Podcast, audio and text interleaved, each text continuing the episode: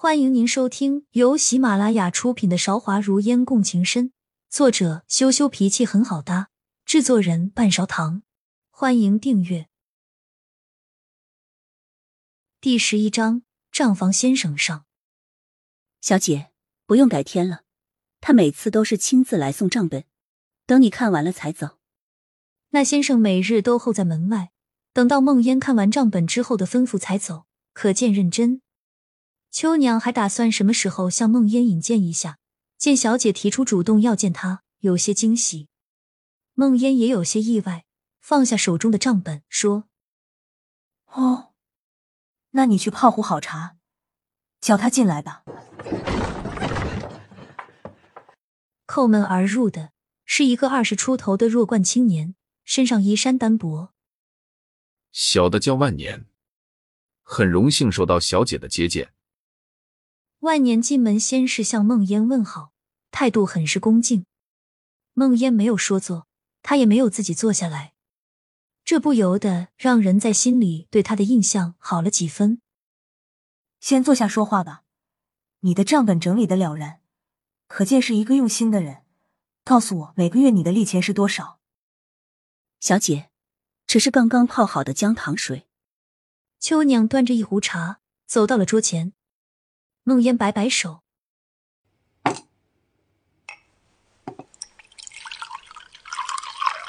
秋娘马上在万年的面前放下一个杯子，满上一杯热气腾腾的姜糖水。喝一点吧，你穿的单薄，免得回去伤寒了。孟烟嗓子干，端起桌前茶，咳了两声。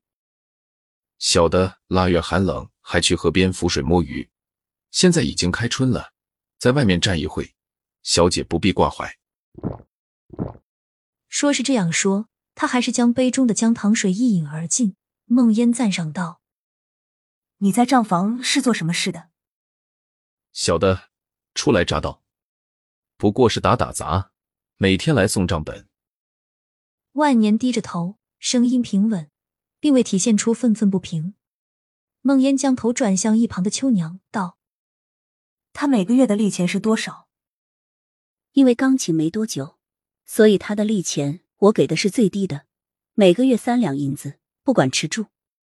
秋娘神色正然，万年低头沉思道：“账房管事的并未给我这么多银子。”此话一出，不管是孟烟还是秋娘，都是心中一惊。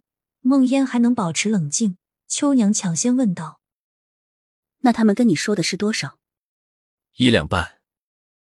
孟烟没有说话，看着万年道：“你抬起头，看着我说话。”秋娘不知道孟烟这是要做什么。发生了这种事情，第一时间要做的不是把账房所有的人叫过来，一个个问清楚吗？万年闻言抬起头来，目光直视孟烟。孟烟微笑着，将茶放在嘴边，心中已经有数，说：“其实。”你早就知道账房克扣你的利钱是不是？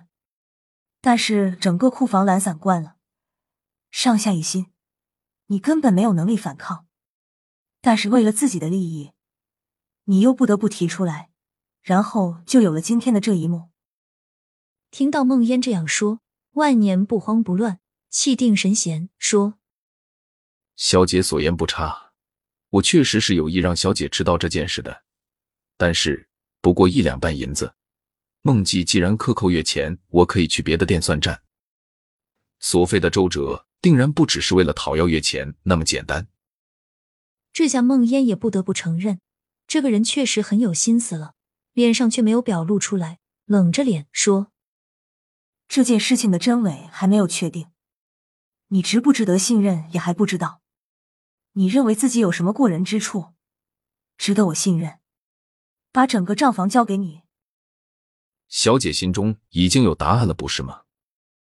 听到孟烟的话，万年轻松抿了一口茶，反问说：“孟烟嘴角扬起一丝苦笑，并未立马表态，道：‘一切还未成定局，你先回去，让我想清楚这件事情的各种要素吧。’如此，那小的告辞了。”万年立马站起来，向孟烟请辞。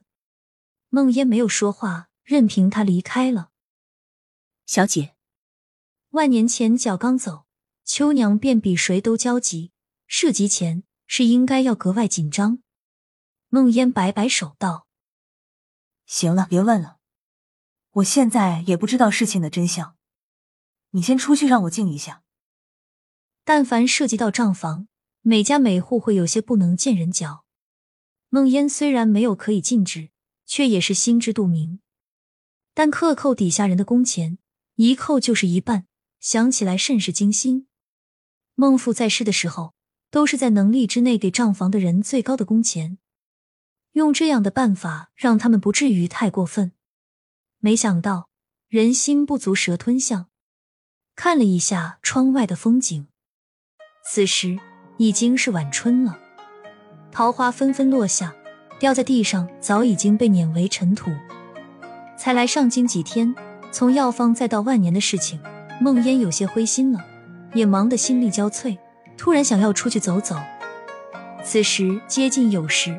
按照规定，过了黄昏是不能出门在大街上走动的。但因为今夜是当朝太后的千秋节，举国同庆，各处都聚满了人，热闹非凡。梦妍小心避开了秋娘的视线，带了一些银钱便走出去看烟花。当朝皇帝是出了名的明君孝子，所谓皇帝芙蓉帐暖度春宵，从此君王不早朝。都就算有，也会是为了后宫的妃子。可在天下人和梦烟的耳朵里，却只听说过，因为太后重病不起，君王不早朝，恰好碰上六十大寿，河边上的烟花从天黑起，便没有停过。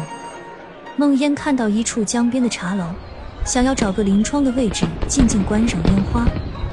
走在大街上，人如潮水，才发现临近这几天。窗边的茶楼早被包下了，如今哪里还要空的包厢让梦烟安静的看烟花？